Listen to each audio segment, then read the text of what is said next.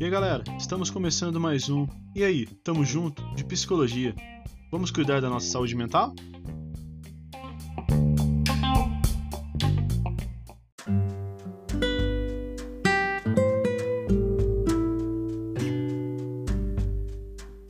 Olá pessoal, como vocês estão?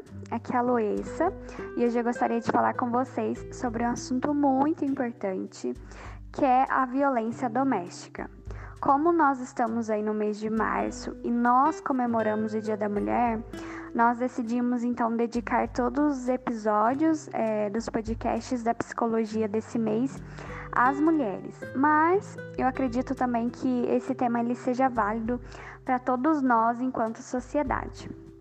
É, semana passada nós também falamos um pouquinho sobre a importância de nós termos uma autoestima saudável e se você ainda não ouviu esse podcast, né, é, eu te convido a estar tá ouvindo, a estar tá compartilhando com quem você ama, com uma amiga, com a sua tia, com a sua mãe, porque é um assunto assim muito importante para nós mulheres, né, se posicionarmos em todas as áreas da nossa vida. Então, para nós darmos início hoje ao nosso podcast, né, com o tema violência doméstica, eu gostaria de estar explicando para vocês, né, o que, que isso significa, o que, que é uma violência doméstica. Então, essa violência, gente, é todo tipo de abuso que ocorre no ambiente doméstico ou familiar. E esse, essa, essa violência, ela pode ser caracterizada como uma violência física, psicológica, sexual, moral ou patrimonial. Então, geralmente nós acreditamos que a violência ela é apenas física, né? Quando o, a violência ela deixa marcas visíveis no nosso corpo. Mas eu gostaria de trazer para vocês que não, né? Que quando uma violência ela é psicológica, né? É, o teu companheiro, o teu marido te te diz palavras que te machucam, né? Te menospreza, te impede muitas vezes de você sair de casa, de você ter relacionamento com as outras pessoas, de você poder sair para trabalhar, né? Isso também se caracteriza como um tipo de violência. Então, diante desse quadro de violência, no Brasil, em 2006, foi sancionada a Lei número 11.340, que é conhecida como a Lei Maria da Penha, que tem aí o objetivo de, de conter né, essa prática de violência contra a mulher. Então, essa lei ela vai dizer que esse agressor, ele pode ser qualquer pessoa com quem a mulher ela tem uma relação íntima de afeto. Então, essas relações elas podem incluir aí o marido, a esposa, o namorado ou a namorada, os ex-companheiros, o seu pai, a sua mãe, o seu padrasto, né, a sua madrasta, o seu irmão, o seu sogro.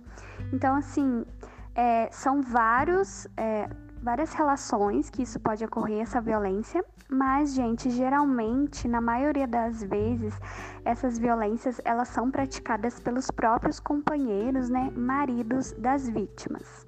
Na maioria dos casos, essas vítimas elas vêm, apresentam aí muito tempo de sofrimento, né?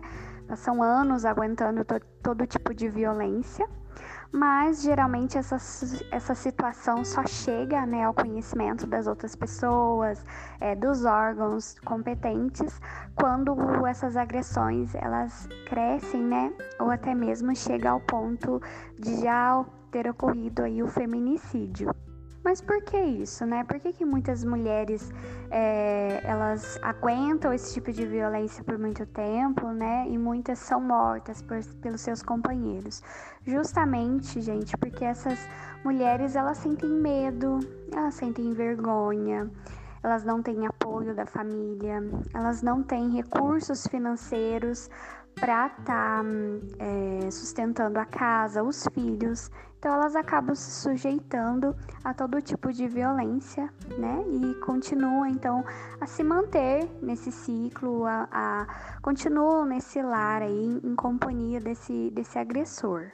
Outro dado super importante que eu queria trazer para vocês aqui hoje é que o Fórum Brasileiro de Segurança Pública, eles publicaram um relatório no ano passado, né, no ano de 2020, relatando que hum, os casos é, de feminicídio cresceram cerca de 22,2%, né, comparado ao ano anterior, né, ao ano de 2019. Então, a gente pode ver que esse regime de isolamento, né, da pandemia, ele tem afetado a vida de milhares de mulheres, né? Mulheres que provavelmente já viviam em situação de violência doméstica, mas isso tem intensificado e tem gerado aí um fim muito trágico, né, com a morte dessas mulheres, né? Justamente porque foi aquilo que eu disse para vocês, elas não têm um lugar seguro, elas estão sendo obrigadas hoje a permanecer por mais tempo ao lado desse, desse agressor dentro de casa, né? Elas não têm habitações aí é, saudáveis, né? Elas têm uma renda aí diminuída, então elas não conseguem deixar esse lar, né? Deixar esse, esse ambiente de violência. Além desses dados, eu gostaria de estar trazendo aqui para vocês é, sobre a violência doméstica na vida de mulheres evangélicas, né? Infelizmente, gente, a gente não fala sobre esse assunto nas igrejas, né? E quando essas mulheres elas vão procurar ajuda com seus líderes, né? Vão procurar uma direção, por exemplo, a maioria dessas mulheres, elas não são orientadas, né? Elas não são orientadas a procurar ajuda dos órgãos competentes, a fazer denúncias. E o que que acontece? Essas mulheres, elas passam a acreditar que a submissão que elas têm que ter aos maridos é, é aguentar todo tipo de violência, todo tipo de humilhação, de imposição. E aí a gente tem que começar a desconstruir essa ideia, né? Mas pelo contrário, é, a gente tem que ver aí que dentro de um casamento, dentro de um relacionamento, cada um tem uma missão, né? Qual que é a missão da mulher? É de estar tá auxiliando o seu marido, né? De estar tá ouvindo. E qual que é a, função ali, né? A missão do marido dentro desse casamento? É que o homem, né, que realmente ele teme a Deus, ele vai amar a sua esposa, né? Ele vai amar os seus filhos, ele vai cuidar, ele vai proteger, ele vai respeitar, né? Ele vai buscar aí ter um lar em que há amor, que há confiança, em que há carinho, em que há paz e não o contrário, né? Quais são as consequências desse ambiente de violência, então? As consequências, gente, elas são inúmeras, tanto para essa mulher como para esses filhos, né? Mas uma das consequências que eu queria trazer aqui para vocês, que é super importante e que muitas vezes a gente não para para refletir, para pensar, é justamente essa perpetuação de que não há nenhum problema de se ter uma violência é, contra a mulher.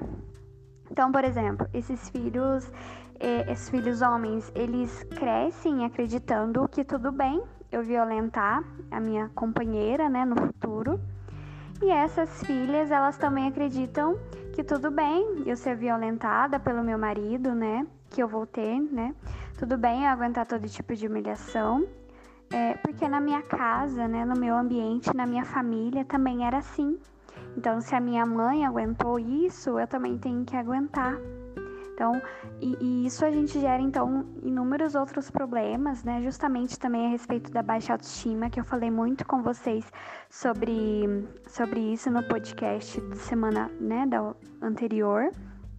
Então, assim, na vida dessas pessoas, isso vai gerar inúmeros prejuízos. Né? Então, por isso a necessidade da gente falar mais sobre isso e começar a desconstruir todo esse ciclo de violência. Então, hoje falta, sim, dentro das igrejas, é, orientações e essa ajuda em todos os sentidos para essas mulheres, né, para esses filhos. E muitas vezes, gente, infelizmente, a gente fecha os nossos olhos para essa realidade, né? A gente acredita que é algo em que o casal deva resolver, né? E ninguém deve se meter.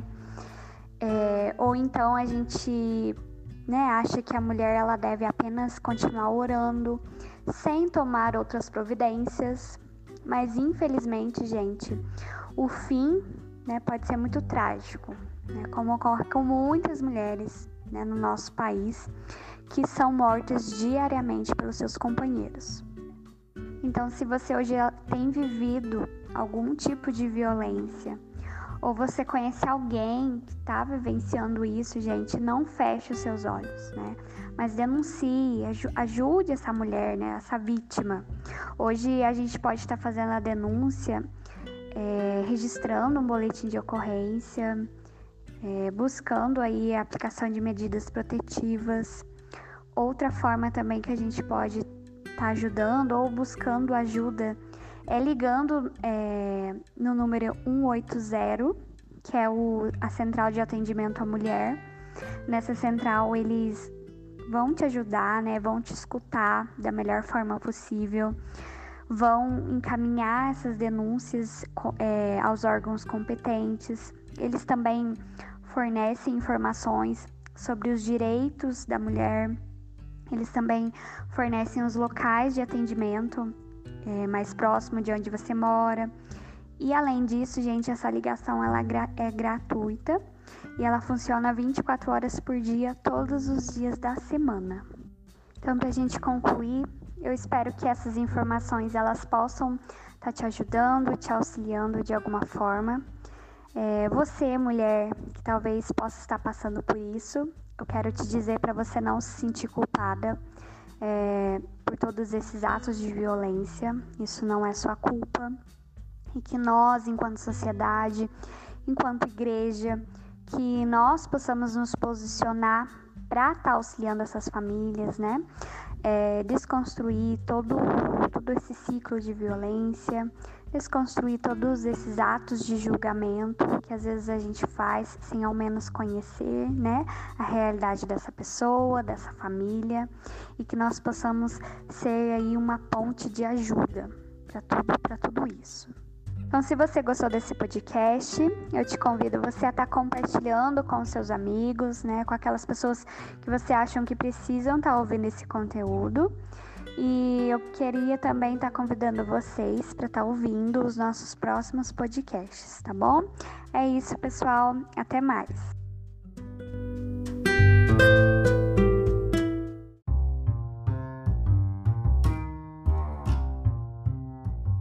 Está ficando por aqui o nosso podcast de hoje. Siga-nos no Instagram, no arroba juventude metodista PC, no YouTube como Juventude Metodista PC e nas plataformas de podcast como Juventude Metodista. Até a próxima!